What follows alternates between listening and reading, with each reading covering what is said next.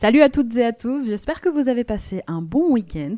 Nous sommes le lundi 7 décembre 2020, je suis Sarah Menei, vous écoutez Flash Foot sur Free Ligue 1 Uber Eats.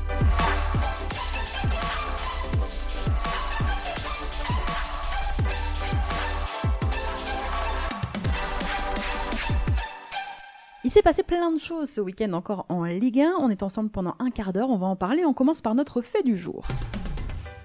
Leur parlez pas de fatigue, leur parlez pas d'enchaînement des matchs, leur parlez même pas d'absents et comptez pas sur Christophe Galtier pour se cacher derrière ça. Ces dogs tiennent la cadence. Dimanche, trois jours après avoir validé sa qualification pour les 16e de finale de Ligue Europa en dominant le Sparta Prague, Lille l'a emporté 2 buts à 1 face à une équipe jusque-là en pleine bourre, Monaco. Fin d'une série d'ailleurs pour les Monégasques qui restaient sur 4 victoires en Ligue 1. Un succès qui permet au club nordiste de conserver sa deuxième place au classement avec aujourd'hui 24 points.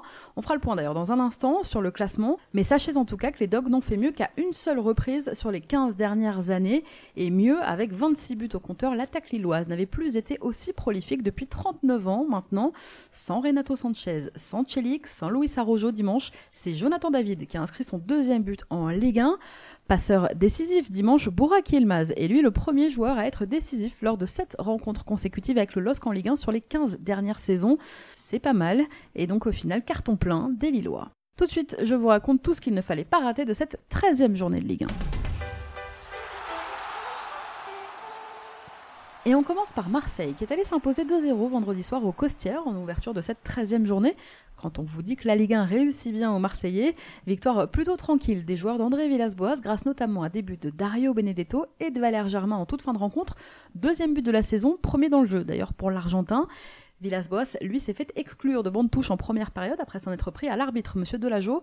À l'arrivée, toute compétition confondue, l'OM n'a perdu aucun de ses 14 derniers matchs à l'extérieur avec 11 victoires et 3 nuls. C'est la meilleure série en déplacement depuis 10 ans pour les Marseillais et la meilleure série en cours des 5 grands championnats. Le coach de l'OM a félicité ses joueurs dans les vestiaires et leur a accordé un week-end de repos. Écoutez-le, André Villas-Boas, à l'issue de la rencontre. Alors, une, très bonne réussite parce que j'avais un peu peur de, de jouer cette match le vendredi. On a parlé avec les joueurs pour euh, sentir comment est-ce qu'ils étaient physiquement. Ils ont donné des bonnes sensations, euh, sauf Flo qu'on a reposé.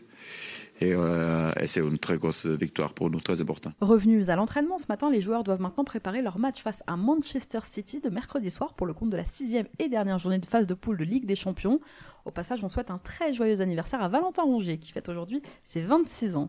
Bon, en revanche, à Nîmes, ça commence à chauffer pour Jérôme Arpinon. Sans minimiser le succès des Marseillais, il faut dire qu'en face, c'était bien faible. Des Nîmois qui ont terminé la rencontre à 10 après l'exclusion d'André Scoubas dans le dernier quart d'heure. Une deuxième défaite de rang en Ligue 1 pour les Nîmois, 11 buts encaissés sur les 5 dernières rencontres et une bien triste 16e place aujourd'hui au classement.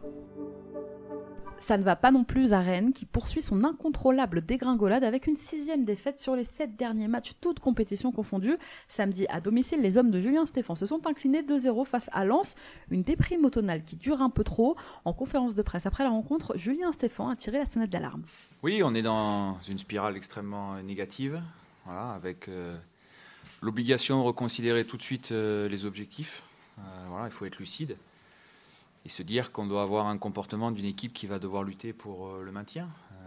On doit reconsidérer, je pense, l'ensemble des objectifs au regard de la situation, de la dynamique et de ce qui se passe sur le terrain. C'est une alerte, c'est une grande alerte pour tout le monde. Voilà, il faut être lucide, voir ce qui se passe. Aujourd'hui, on attendait une réaction. Les 20 premières minutes ont été cohérentes, 25 premières minutes assez cohérentes, et puis après, lors de l'ouverture du score, il y a eu trop de déchets, euh, trop de limites dans le, duel, trop de, distance aussi dans notre, bloc équipe. Donc on n'a pas pu s'appuyer sur, euh, sur quoi que ce soit. Maigre motif de satisfaction pour les Rennais avec cette stat. Benjamin André est devenu samedi le premier joueur à atteindre la barre des 2500 duels gagnés en Ligue 1. Il va quand même vite falloir relever la tête alors que Rennes accueille Séville demain soir pour leur dernier match de Ligue des Champions. Côté Lensois, Ignatius Ganago a inscrit samedi son cinquième but de la saison en Ligue 1 et c'est déjà autant que lors de ses deux dernières saisons en Ligue 1 pour l'ancien niçois. Le deuxième buteur de la journée pour le Racing, c'était Arnaud Calimuendo. Samedi toujours, et trois jours après Manchester United, Paris, sans être flamboyant, a retrouvé le chemin du succès en Ligue 1. Les Parisiens sont allés s'imposer 3 buts à 1 à la Mosson. Colin Dagba, Moiskin, puis Kylian Mbappé sont venus inscrire leur but, remplaçant au coup d'envoi. Le Français entré en jeu a d'ailleurs marqué son centième but avec le maillot parisien. Alors le tout en 137 matchs et en 3 ans au club, un chiffre impressionnant à seulement 21 ans. Écoutez son entraîneur Thomas Tuchel très fier de lui. Félicitations, le gars est, là, il est, là pour, marquer, pour être décisif. Encore une fois, il a montré et voilà, j'espère que ça donne beaucoup confiance pour, pour, pour mardi. À Strasbourg, maintenant, on respire mais on ne s'enflamme pas. Carton plein hier des joueurs de Thierry Loret à Nantes, alors qu'ils n'avaient plus gagné en Ligue 1 depuis 4 matchs. Et eh bien, le Racing est venu écraser les Nantais à la Beaujoire, score final 4-0. Il faut dire que les Canaries ont donné le bâton pour se faire battre, concédant rapidement leur troisième penalty sur les quatre derniers matchs. Dimitri Liénard s'est chargé de le transformer pour les Strasbourgeois qui ne ratent aucun penalty en Ligue 1. Il le transforme à chaque fois. Pourtant, à l'image de ce qu'avaient fait les Marseillais et les Niçois la semaine dernière, eh bien les supporters nantais sont allés interpeller les joueurs à leur départ pour la Beaujoire. Le capitaine Nicolas Palois est descendu du bus pour leur parler. Eh bien, force est de constater que le petit coup de pression n'a pas suffi. Et là aussi, eh bien, ça chauffe pour Christian Gourcuff. La lourde défaite d'hier face au 19e de Ligue 1 serait celle de trop et l'entraîneur français serait sur la sellette. Valdemar Kita, patient, mais faut pas pousser quand même. Les Nantais n'ont plus gagné depuis un mois. Gourcuff pourrait être remplacé dans les prochaines heures. Et selon les informations de l'équipe aujourd'hui, eh bien, le président des Canaries à Laurent Blanc ou à Patrick Vieira pour lui succéder. À Strasbourg, Thierry Loret, lui, sort conforté de cette 13e journée. Cette victoire semble avoir sauvé sa tête. Hier, toujours triste 0-0 entre Dijon et Saint-Etienne. Un point tout de même pour les Dijonais. On va pas se mentir, c'était un peu le match de la sieste. Les Verts auraient pu espérer mieux tant ils se sont procurés quelques occasions. En revanche, si les Dijonais étaient eux en manque d'idées sur le plan offensif, eh bien ils ont pu compter quand même sur la belle solidité de leur charnière centrale pour obtenir donc ce point du nul. Après sa victoire face à Nice la semaine dernière, eh bien le DFCO enchaîne un deuxième match sans défaite.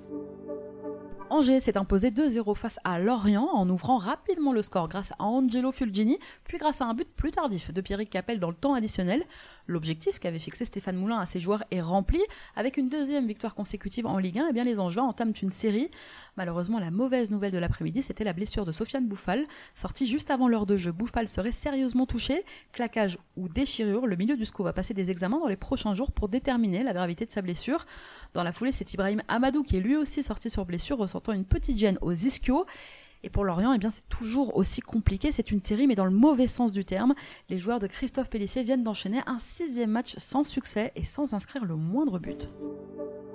Hier, toujours, c'est Bordeaux qui n'est pas tombé dans le piège brestois. Les Girondins ont fait le job à la maison en l'emportant 1-0. Encore brillant, c'est Atem Ben Arfa qui a offert cette courte mais précieuse victoire à son équipe.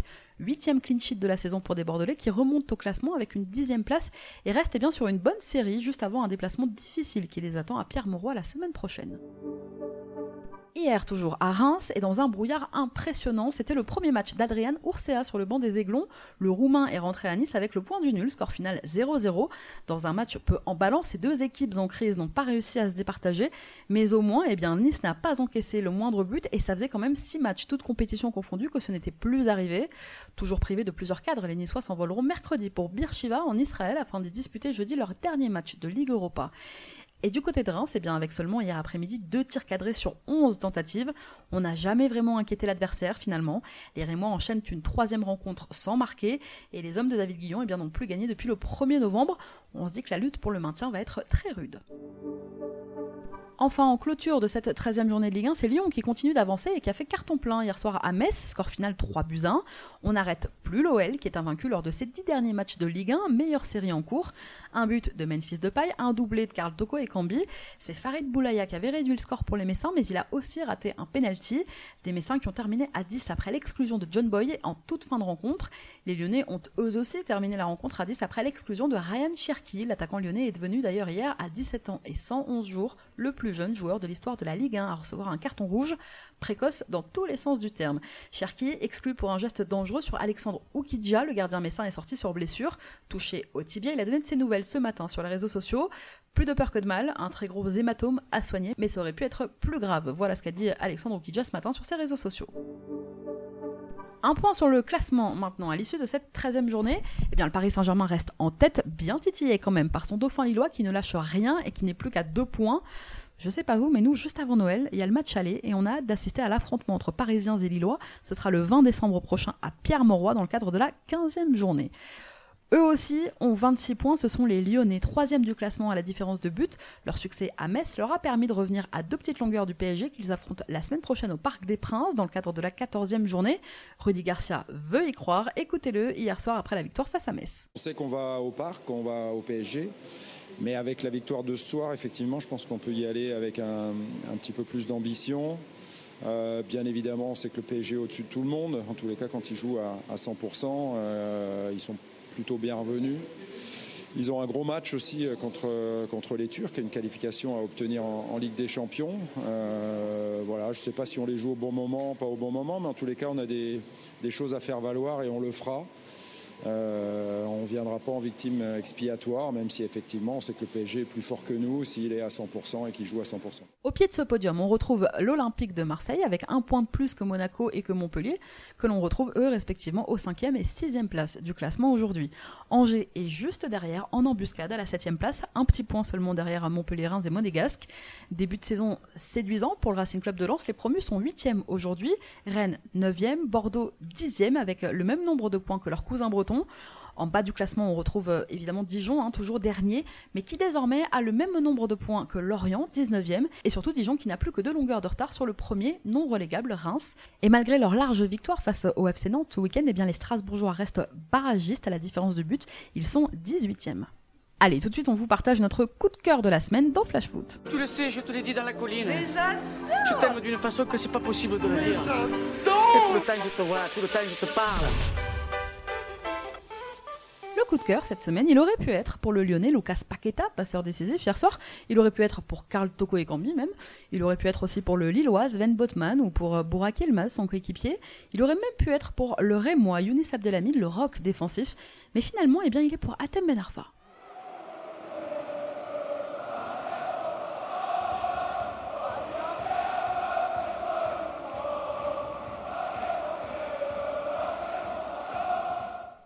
Disait fini on le disait pas en forme, on disait que c'était pas le bon choix pour Bordeaux, qu'il avait plus joué depuis des mois. Eh bien, semaine après semaine, Atem Ben Arfa leur donne complètement tort. Après un très bon match la semaine dernière au Parc des Princes, Ben Arfa a encore été décisif hier avec Bordeaux, avec un nouveau but pour offrir cette victoire précieuse contre Brest. Eh bien, le joueur de 33 ans confirme son retour en forme avec une équipe qu'il guide maintenant depuis quelques matchs. Ben Arfa redonne des couleurs à ses partenaires et redonne le sourire aux supporters bordelais. Nouvelle performance remarquée donc hier après-midi face à Brest. D'ailleurs, le site WhoScored, qui répertorie toutes les stats en Europe, a indiqué qu'Atem Ben Arfa était actuellement leader d'un classement, celui des meilleurs dribbleurs dans les 5 grands championnats européens, avec une moyenne de 5 dribbles réussis par match. Et eh bien l'attaquant bordelais fait mieux que Neymar, que Messi, que Bappé ou même qu'Alan Saint-Maximin avec Newcastle. Et au final, grâce à lui, eh bien Bordeaux, qui avait bien mal entamé sa saison, c'est 7 points pris sur 9 possibles sur les 3 derniers matchs. Comme d'habitude, les plus beaux gestes du week-end sont à retrouver sur votre application gratuite Free Ligue 1 Uber Eats et n'hésitez pas à réagir sur les réseaux sociaux hashtag FlashFoot. Merci à tous d'avoir été avec nous, c'était Sarah Menei.